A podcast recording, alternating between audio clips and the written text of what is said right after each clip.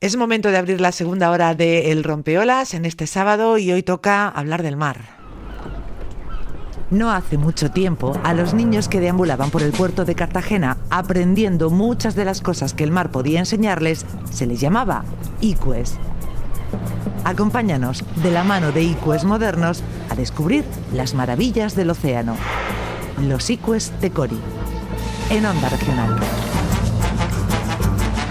Los ICUES de Cori con el Instituto de Investigación Oceanográfica de Cartagena, con uno de sus eh, fundadores, con Francisco López Castejón. Hola Francisco, buenos días. Muy buenos días, Lola, ¿qué tal? Muy bien, muy bien, muy contentos de, conversar un sábado más contigo, con los amigos de Cori y con un invitado que ya está esperando y que también promete mucho. ¿eh? Francisco, cuéntanos, ¿a quién nos traes hoy a los ICUES de Cori? Pues va un poquito en relación, ahora tenemos un poquito más de fresco, hemos pasado unos días, la verdad que bastante calor, creo que todos lo hemos sufrido, y por ahí van un poco los tiros de lo que vamos a hablar hoy, porque vamos a hablar con Joaquín Garrabou, que es investigador senior del Instituto de Ciencias Marinas del Centro Superior de Investigaciones Científicas en Barcelona, ha centrado su carrera investigadora, gran parte de ella en Francia, en el estudio del impacto del cambio climático en el mar Mediterráneo y cómo las áreas marinas protegidas pueden ayudar a contrarrestarlo. Entre estos efectos encontramos las llamadas olas de calor, que es de lo que vamos a hablar hoy con él. Bueno, pues vamos a saludarle ya. Joaquín Garrabou, hola, ¿qué tal? Muy buenos días. Hola, buenos días. Bienvenido a Onda Regional. Muchas gracias por atender nuestra llamada, ¿eh? Joaquín, muchas gracias. solo faltaría. Bueno, pues, eh, ¿por dónde empezamos, Francisco? Pues yo creo que por la pregunta más sencilla que se puede hacer mucha gente es que si el océano tiene siempre la misma temperatura todo el año o eso cambia o cómo, cómo funciona la temperatura y el océano. No, no, la temperatura no es homogénea todo el año, ni mucho menos, y más en nuestras costas, ¿no? Que la gente que va a la playa en invierno, pues ah, la encuentra mucho más fresca que en verano, eso seguro que todo el mundo lo ha experienciado, lo ha experimentado y a nivel global, si hacemos una mirada o una media ¿no? de la temperatura global del océano, midiendo todas toda la, superficie del océano, también vemos oscilaciones eh, que, que siguen un poco el, ritmo de, las estaciones.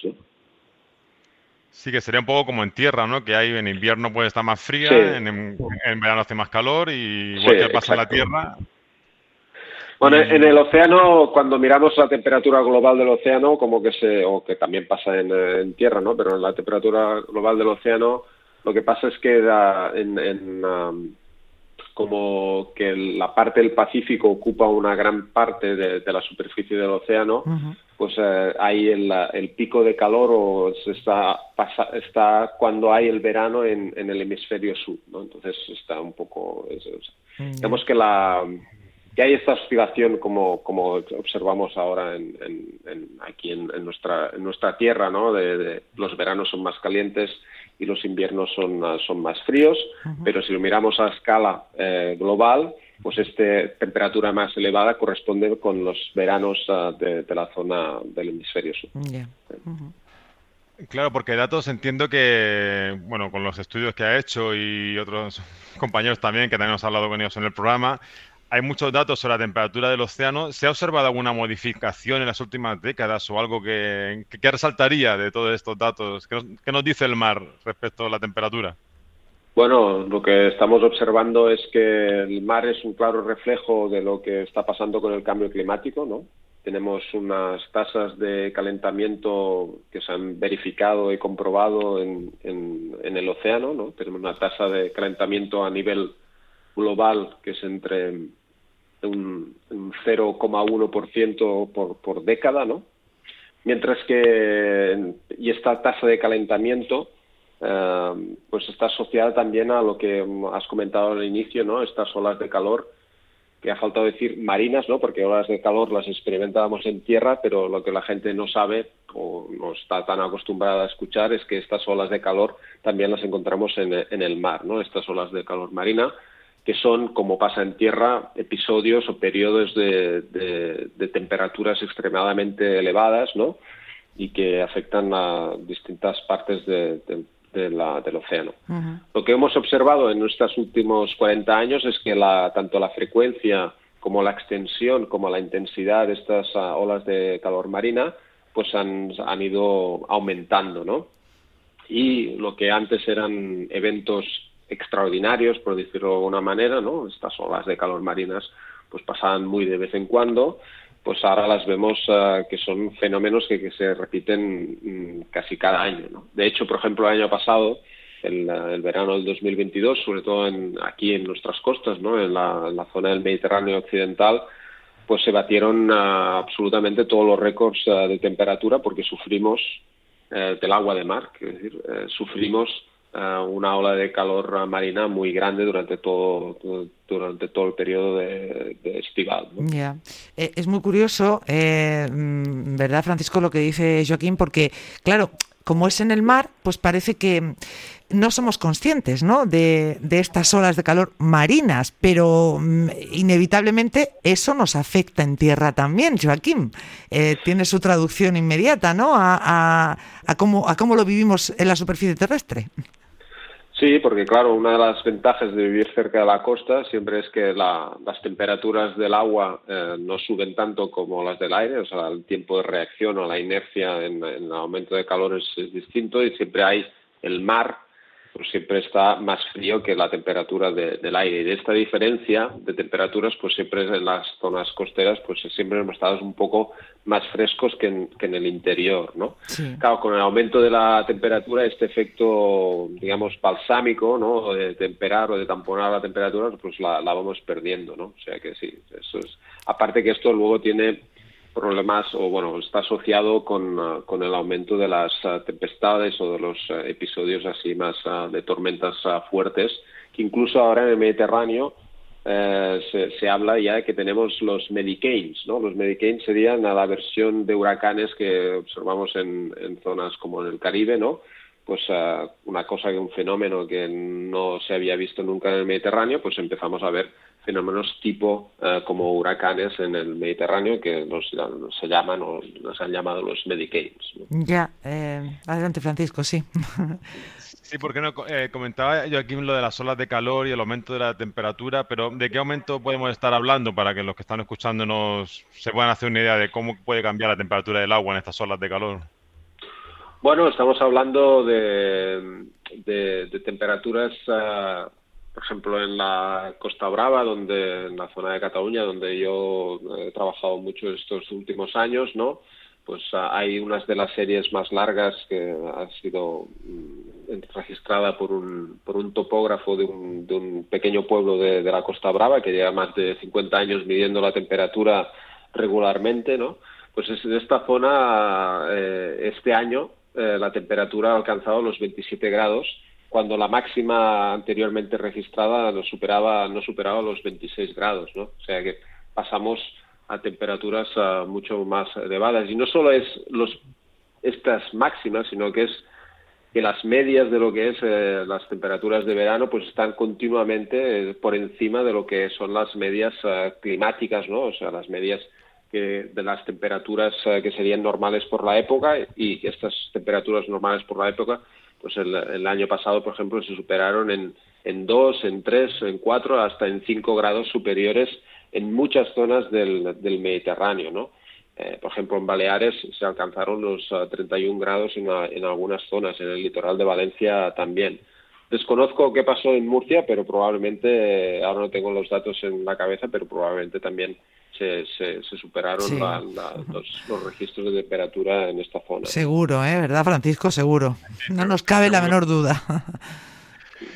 Claro, porque es curioso, pero uno podría pensar, bueno, pues dos grados más o tres tampoco afectará tanto a los, a los organismos que viven en el mar, pero todo lo contrario, ¿no, Joaquín? Con un grado que cambie ya puedes estabilizar todo un sistema en, sí. en el océano.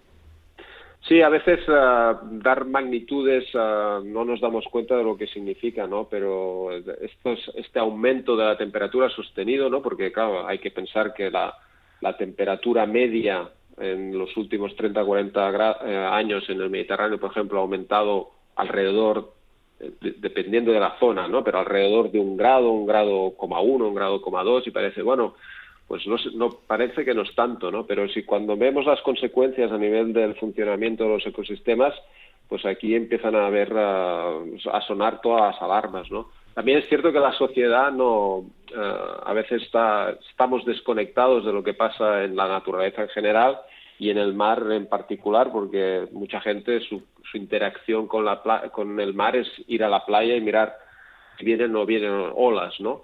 Pero cuando uno se pone a mirar y se pone unas gafas y un tubo y unas aletas y empieza a ver el fondo, pues uh, es, uh, los cambios que hemos estado observando durante los uh, 10, 20 años, últimos años, están siendo no, no quiero ser alarmista, ¿no? Pero pues, sí que los podemos calificar de dramáticos, ¿no? ¿Y, por qué digo dramáticos? Pues eh, digo dramáticos porque hemos observado, por ejemplo, el aumento de estos fenómenos de mortalidades masivas que aquí en la zona de Murcia con el, con el tema del Mar Menor, pues sois muy conscientes de lo que es una mortalidad masiva, pero este tipo de fenómenos eh, también se ha observado en, muchas partes del Mediterráneo con la muerte de, masiva de, organismos que viven fijos en el fondo, no pueden moverse, aumenta la temperatura y se mueren. Es como si estuviéramos siendo testigos de un, de un incendio, ¿no? Como es un incendio forestal en tierra, ¿no? Pues sería lo mismo pero en el mar, ¿no? Se queman literalmente, bueno, figuradamente, ¿no?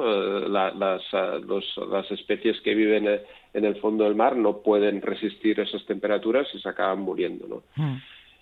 Bueno, es tremendo. Esto es uno de los, esto es uno de los fenómenos y el otro fenómeno que nos está dando lugar es el cambio en la distribución de, las especies, ¿no?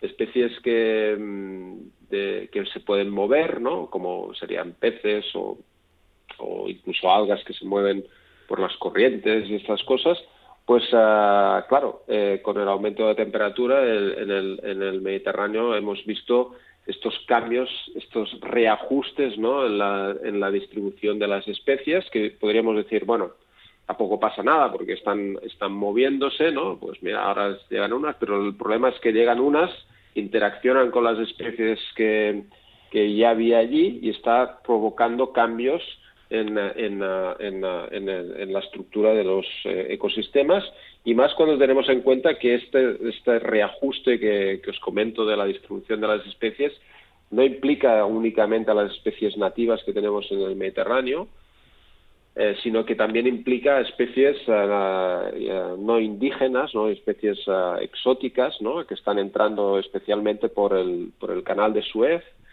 y que son especies de afinidad tropical eh, que evidentemente al encontrarse un mar eh, recalentado, un mar Mediterráneo recalentado, pues se encuentran como en su casa y algunos de estos están teniendo comportamientos que llamamos eh, invasores, ¿no? aumentando muchísimo su, su abundancia y esto provoca pues un sinfín de, de efectos cascada en, en, en, las comunidades o en los hábitats marinos. ¿no? Por poneros un ejemplo, eh, de esto que estoy, de este fenómeno que estoy comentando, en las zonas uh, del este del Mediterráneo ahora mismo, pues uh, entró un, una especie de pez uh, herbívoro, un, el pez conejo eh, tropical, que es un herbívoro muy eficaz y ha devastado los fondos de algas que había en, en, estas zonas y donde antes había bosques de algas, pues ahora tenemos roca pelada, ¿no? auténticos desiertos submarinos, ¿no?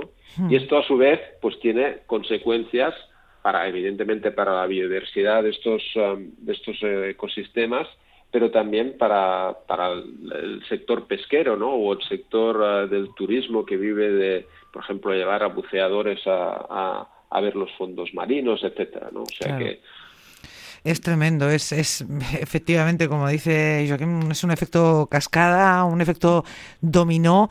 Eh, ¿Tenemos alguna especie realmente amenazada ahora mismo por este fenómeno en concreto, por, por el tema de la, subida de las temperaturas? ¿Alguna especie que digamos, es que vamos a perderla, la vamos a perder en el Mediterráneo? ¿O, o en general eh, es lo que, lo que usted nos cuenta, un poco está generalizado, pero no se puede concretar en una especie en concreto? No hay, de hecho, estos fenómenos que os he comentado anteriormente también de las ah, de mortalidades masivas, ¿no? Pues una, el primer gran evento de mortalidad masiva que, observamos en el Mediterráneo hace alrededor de unos 25 años Eh, y cuando empezamos a estudiar este, este fenómeno, hicimos la hipótesis ¿no? de que en el contexto del cambio climático, pues esto se podría repetir ¿no? y que podríamos asistir a, a, procesos de, extinción local de algunas poblaciones o de especies. Yo esto hace 25 años, cuando eh, hacíamos este tipo de hipótesis, las teníamos que decir porque era nuestro trabajo, ¿no? Es, eh, pero la verdad nunca pensé que, lo vería y que yo lo vería eh, en, particular, ¿no? Y desgraciadamente tengo que decir que estos últimos años hemos sido testigos, ¿no? De, de, procesos de extinciones locales de, varias especies, ¿no?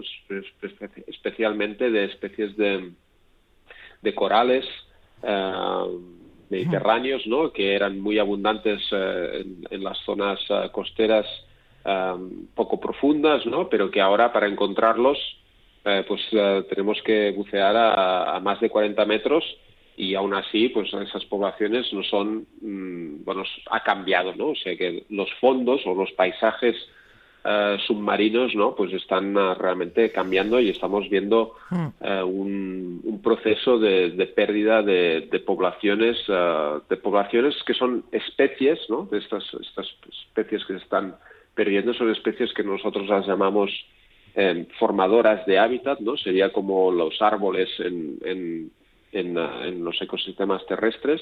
Y esto a su vez, como comentaba antes con el, con el fenómeno de, la llegada del pez conejo, pues tiene estos efectos cascada para, para el funcionamiento de los ecosistemas mm. marinos.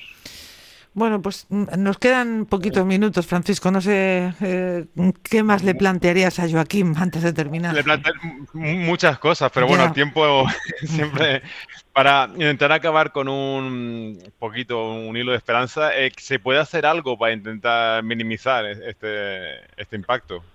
Bueno, lo primero que no podemos hacer es, eh, lo primero que tenemos que hacer es nunca perder la esperanza, ¿no? Yo creo que a pesar de este mm, contexto tan negativo que acabo de, describir, ¿no? Hay, al menos a nivel de la toma de decisiones, ¿no? Tenemos eh, últimamente, ¿no? Se están tomando eh, decisiones o acuerdos internacionales, ¿no? Eh, que dan un buen marco para, para encontrar las uh, soluciones, ¿no? De hecho, las soluciones ya las conocemos o son conocidas desde hace tiempo, ¿no?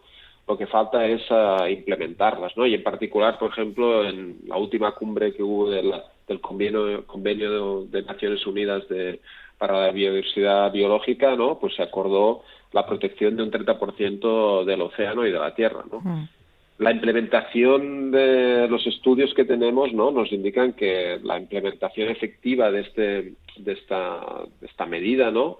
Eh, pues uh, va a ser muy beneficiosa para la conservación uh, de, la biodiversidad marina y también para, para poder uh, adaptarnos y mitigar un poco los efectos del cambio climático. ¿no?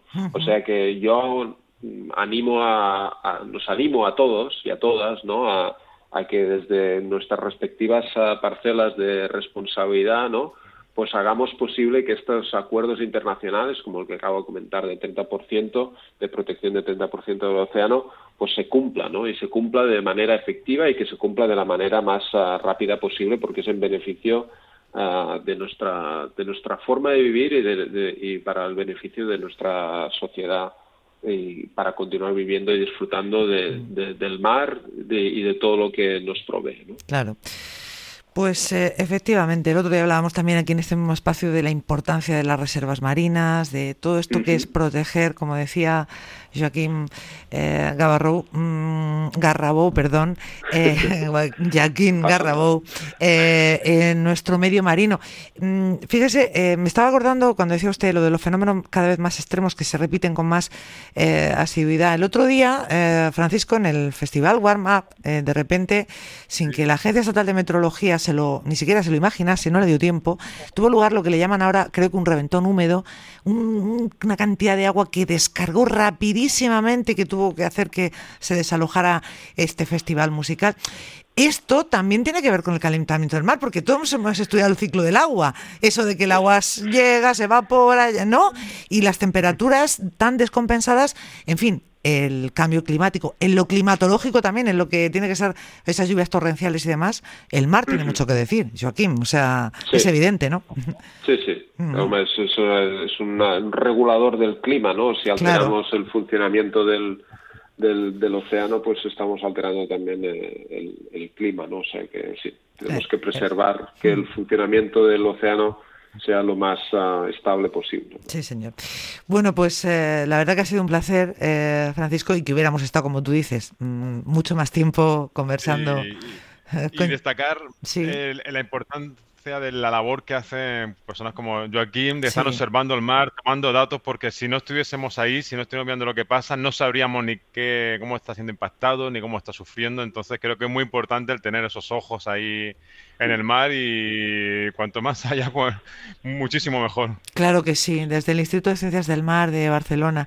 Eh, Joaquín Garrabou, ha sido un placer, muy amable de verdad y bueno, pues estamos en contacto. Si hay algún mensaje que debamos trasladar, si, si nos lo hace llegar, así lo haremos desde este espacio. Muchísimas gracias, muy amable Joaquín. Muchas gracias a vosotros por vuestro tiempo y por dar visibilidad a este tema tan importante. Gracias. Y Francisco, pues volvemos con los iguos de Cori de aquí a 15 días, si te parece. ¿Te parece? Perfecto, yo encantadísimo, ya sabes que, vamos. Es tu pasión, es tu pasión, lo sé. gracias. Muchas gracias, Lola.